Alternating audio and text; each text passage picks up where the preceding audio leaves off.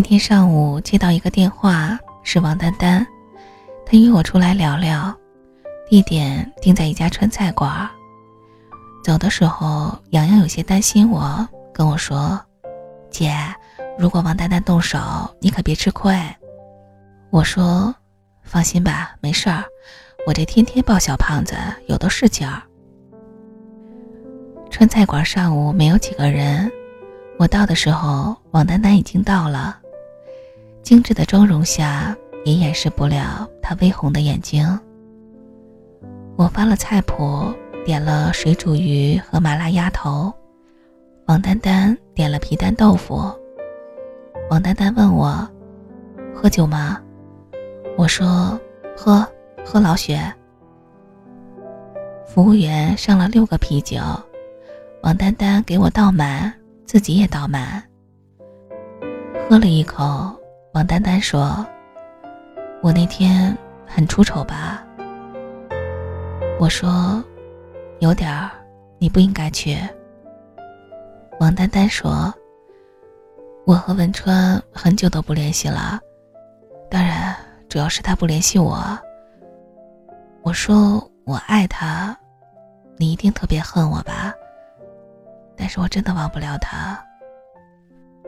我说：“你一直在打听他的消息吧？要不你也不会知道办寿宴的地方。”王丹丹说：“我有文川一个哥们儿的微信，在下午四点多的时候发了一个观赏鱼的照片，照片背景有这个酒店的半个名字。我大概知道文川的舅爷今年八十岁。”而且酒店就在文川父母家的对面，但是我也不敢确定，所以就打车过来看看，正好就看见文川在等人呢。我说：“你可真用心良苦呀。”王丹丹说：“我就是想让文川家人见见我，我想好好的表现。可是文川不让我上楼，他表哥说你也来了，可我不信。”因为你恨透了文川，但是没想到一进门你真的在。我说，你可以放下礼物，道声祝福就马上走。你看到我没走，是不是想再次较把劲儿啊？王丹丹点点头。我说，那天晚上你那么骄傲的毁了我的婚姻，尝尽了胜利的滋味。但是我告诉你，我们三个都不是那时候的样子了，你应该懂。王丹丹说：“我恨我毁了你的婚姻，但我是爱着文川的，我们也幸福过一段日子。可是为什么就变成这样了呢？”我说：“你应该问问文川，或者反省一下自己，再或者……”百度一下因果报应。菜上来了，我喝光了杯里的酒，又倒上。喝了不到两瓶，王丹丹哭了。她说：“张玲，你说，我们要是不爱上同一个男人，现在还会是好朋友吧？”我说：“有些事儿不是你无意做的，就表示错了。”有些人不是你说爱了就表示对了，朋友之间是有底线的，婚姻也有，破了底线就会被人唾弃。当然，也有苟且后幸福的，但不是你。我们从最好的朋友变成敌人，不是你说爱了就可以原谅的。王丹丹泪如雨下。我也有些哽咽。喝到最后一瓶的时候，王丹丹说：“那天我恳求文川时，他不理我，我以为他对我还有一丝感情。晚上我没敢回家，去宾馆住的。我对文川哥们以死相逼，要到了文川的新电话号码。后来文川给我打了电话，我说你不来我就去死。”后来文川来了，我脱光了。文川跟我说让我自重，命是父母给的，别不珍惜。说让我当他就是个混蛋，然后头也不回的就走了。我说：“王丹丹，文川说的对，每一句都对。”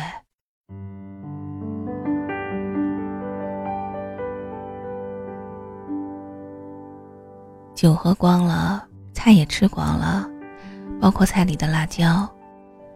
我们两个接近三十岁的女人，一个红着眼眶，一个哭花了妆。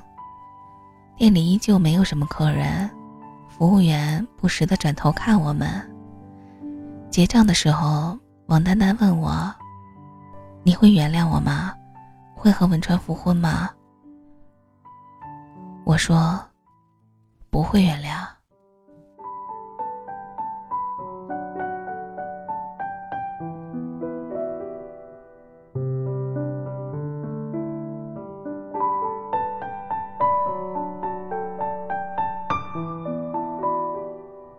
回到店里，我先在小卧室床上躺了一会儿，然后洗了把脸，提提神儿。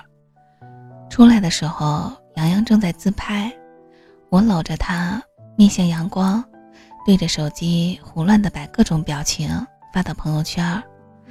朋友评论：“俩疯子。”我回复：“要不你也来？”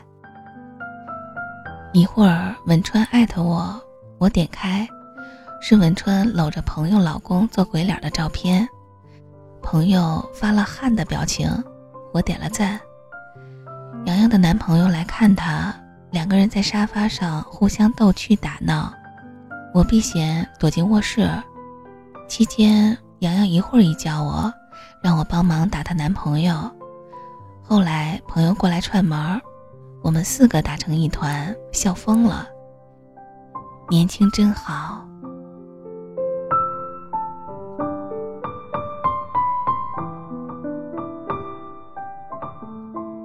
刚才王丹丹给我发了一条短信，说：“林子，我真后悔和你爱上同一个男人。”我回：“我们是爱上了同一个男人，但不是同一时间爱上的，这才是你最应当后悔的地方。”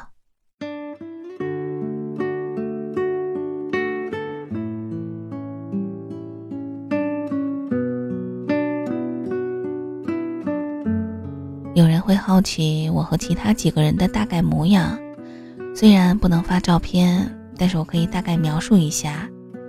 Jason 以前提过，像 C 罗，性格幽默。张毅身高一米七八，肤色正常，略有肌肉，和夏雨的感觉差不多。父亲有时很严肃，心大，不太服输。我感觉和唐山大地震里陈道明的父亲很像，但是长得不像，略高壮。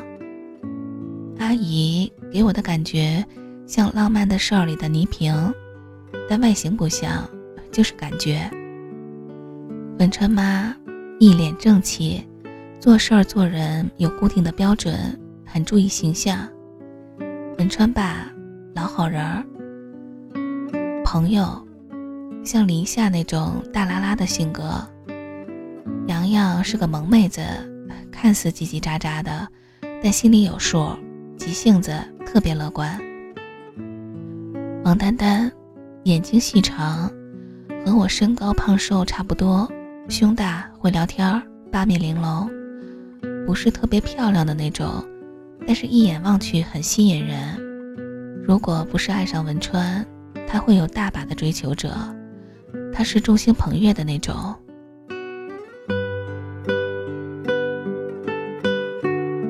文川身高一米八，略白，有些瘦，桃花眼，头发粗而且厚，他会经常剪成两边短、头顶高的发型，喜欢露额头，穿着非常讲究，性格闷骚，喜欢户外。我呢？没结婚的时候像情人节里学生时期的屈然，没离婚的时候体重一百二十多，发型像高晓松，现在身高一米六八，目前体重一百零八。洋洋说我像珍珠港里的女主角，哪哪都像。这也是促使我介绍大家形象的原因。谁还没个虚荣心啊，是吧？还有晚上得付出一顿羊蝎子火锅，这就是被夸的代价。当然，还有最重要的，我的小胖儿子，除了比小时候的郝邵文眼睛大些之外，其他一样一样的，又淘气又能吃。为了一块糖球，又是作揖，又是搂，又是亲的。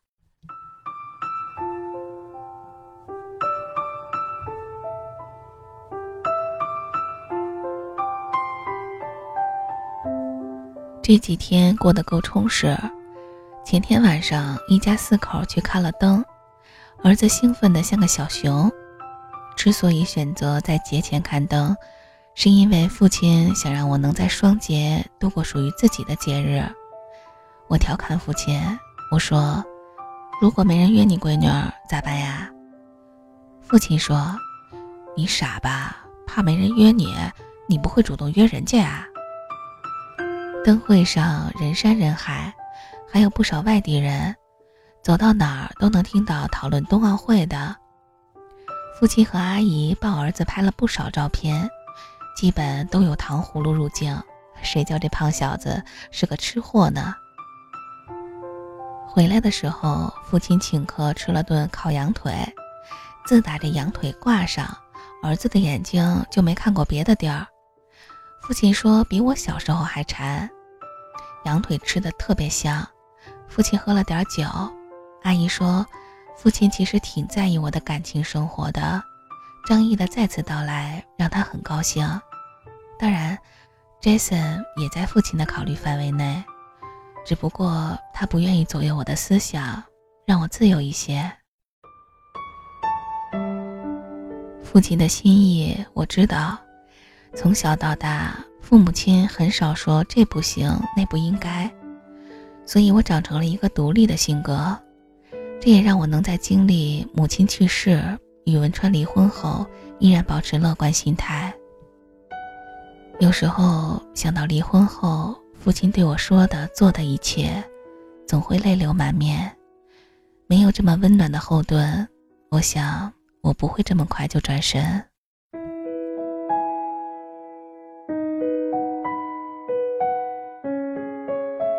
昨天父亲一早就把儿子接走了，还告诉我晚上不用去接儿子了。哎，老爸真是用心良苦呀！早早的来到店里，给洋洋打电话，告诉他直接来店里吃早点。洋洋来的时候满脸的灿烂，吃饭的时候嘴里塞着油条，问我今天几点下班。我说以前几点，今天就几点呗。过来帮我撒娇，我笑着告诉他有事儿就可以先下班。洋洋假装惊讶的样子。我从包里拿出一条丝巾，是刘佳从美国带回来的。洋洋赶紧拿过来看了商标，熊抱了我，然后把剩下的三根油条、一大碗粥全吃了。中午，洋洋的男友来接她，洋洋穿得非常可爱。两个人手拉手一起上了车，特别让人羡慕。不用担心，我昨天被约了。放走了洋洋之后，我就开始打扮自己。自打入冬以来，买了不少衣服，吹了头发，化了妆，开始试衣服，从里到外一件件来。正试着呢，朋友过来串门儿。看他的穿戴，一定跟我一样，今天也打算不务正业了。我问朋友哪件衣服好看，朋友帮我挑。店里来了客人，我赶紧去招呼。一对十几岁的学生模样的要买香水，我拿下来好几瓶。女孩一点点的闻，最后挑了一个味道淡些、瓶子精致的，付了钱。我赠送了几样小礼物，到底是学生，乐呵呵的走了。朋友说：“这年龄算早恋吗？”我说：“也算吧。”朋友说：“你应该告诉俩孩子，只许亲嘴儿，不许越轨。”朋友老公打来电话，又一对儿去过节的。朋友走的时候扒着门问我谁约了我，我说目前一个人都没有。朋友说，要不你跟我俩一起？我说好的。朋友赶紧溜了。别说卖服装的确实是有眼光，朋友给我搭配了黑色的高领毛衣、黑色紧身牛仔裤，加上一双短靴，外面配了一件紫色的修身大衣，一条很亮的项链。穿上之后不是特别的显眼，但是也不显得闷。再戴上一对儿比较闪亮的耳环，看着镜子里的我，心花怒放。我自个儿正陶醉着呢，张毅捧着一束蓝色妖姬走了进来。显然，张毅也是精心收拾过的。看到照镜子的我，张毅笑着说：“这是为了我打扮的。”我也笑了，我俩相互笑看着一会儿，才想起来花还没给我。很久没有收到花了，闻起来真香。我把花摆到店里最显眼的位置，配着店里的灯光，特别美。海浪无声将夜幕深深淹没，漫过天空尽头的角落。大雨在梦境的缝隙里游过，凝望你。沉睡的轮廓，看海天